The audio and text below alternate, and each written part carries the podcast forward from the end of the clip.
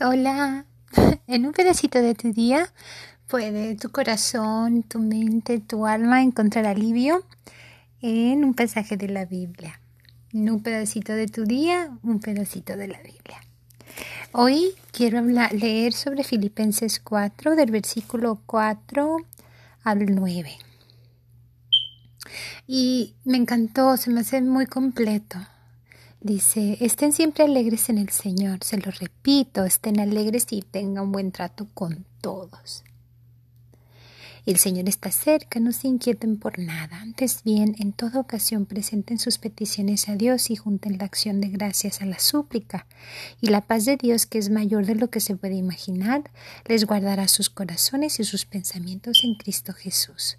Por lo demás, hermanos, fíjense en todo lo que se encuentren de verdadero, noble, justo y limpio en todo lo que es fraternal y hermoso, en todos los valores morales que merecen alabanza. Pongan en práctica todo lo que han aprendido, recibido y oído de mí, todo lo que me han visto hacer y el Dios de la paz estará con ustedes. Súper completo oraciones súper sencillas que en realidad tienen un significado, eh, una didáctica profundísima para incluso para la vida cotidiana, porque a veces yo tengo una teoría que sin ir, sin, ir a misa diario y sin estar pegaditos a Dios nos perdemos con muchísima facilidad. Entonces aquí empieza, estén siempre alegres en el Señor alegres y tenga un buen trato con todos. O sea que si andas tú súper contenta y alguien te trata mal, tienes que ser muy prudente y no dejar que te quite tu alegría esa persona. Con que lo trates con, con respeto y tomes tu distancia de la persona, tú sigues con tu alegría y la estás tratando bien. Eh, por otra parte, nos aconseja la, la, Biblia que no nos preocupemos de nada y es ahí donde fallamos mucho. Bueno, yo hablo por mí, ¿verdad? Em, inconscientemente ya de repente siento como dolorcito de cabezas porque ya estoy preocupada. Entonces, bueno, parar eso y en toda ocasión presente sus peticiones a Dios y junten la acción de gracias a la súplica. O sea que en toda ocasión, en vez de uno preocuparse, pues mejor hacer oración y estar agradecidos, porque lo que decida Dios es la más bendición más grande que estamos para recibir y ser positivos. Y este y luego dice, les guardará sus corazones y sus pensamientos en Cristo Jesús.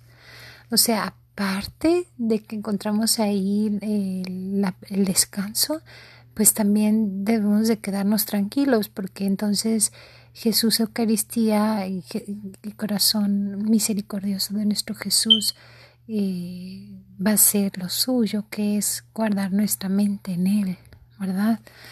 Entonces y, también nuestros corazones. Entonces, si Él lo promete, pues es que así es. Entonces uno tiene que tener la mente clara y lúcida para decir, ok, Señor, yo te vengo a hacer oración por esto, por tal, por esta personita, por esto que me agobia, por esto.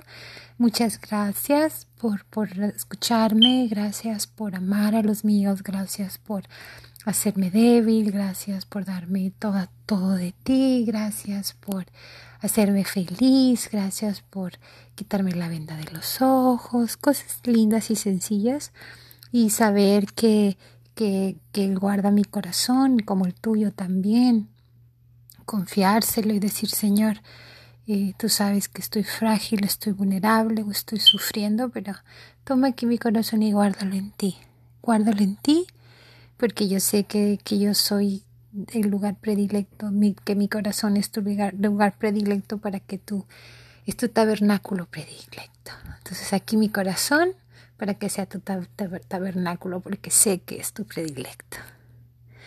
Y lo más lindo, entonces, ya que uno se saca todos esos agobios malsanos y sin sentido y sin negocio alguno en el corazón y en la mente de uno, ya entonces uno dice, bueno, me voy a concentrar en lo verdadero, en lo noble, en lo justo y en lo limpio, en todo lo que es fraternal, hermoso, en todos los valores morales que merecen alabanza. O sea, y aquí ya nos dieron mucha tarea. Y aquí sería pues fijarnos en todo lo que encontremos verdadero, o sea, todo lo que sea sincero, real, todo lo que sea noble, sinceramente noble, todo lo que sea justo, todo lo que sea limpio, todo lo que sea fraternal y hermoso y todo lo que tenga valores morales. Y aquí viene todavía más trabajo. Pongan en práctica todo lo que han aprendido, recibido y oído de mí, todo lo que me han visto hacer y el Dios de la paz estará con ustedes. Ay, cuánto trabajo. Pero bueno, eso es lo que tenemos, donde tenemos que invertir nuestra inteligencia. Bueno, pidámosle a Dios y a la Virgencita María que nos den las gracias necesarias para saber vivir enfocados que la Virgencita y corazón misericordioso de nuestro Jesús sacramentado nos enseñen a concentrarnos en lo que debemos y en desconcentrarnos y rechazar todo aquello que nos quita tiempo, todo aquello que alimenta vicios. Por las llagas de Jesucristo y el Inmaculado Corazón de María, que nos cuidan y nos protejan. Un abrazo, que Dios los bendiga.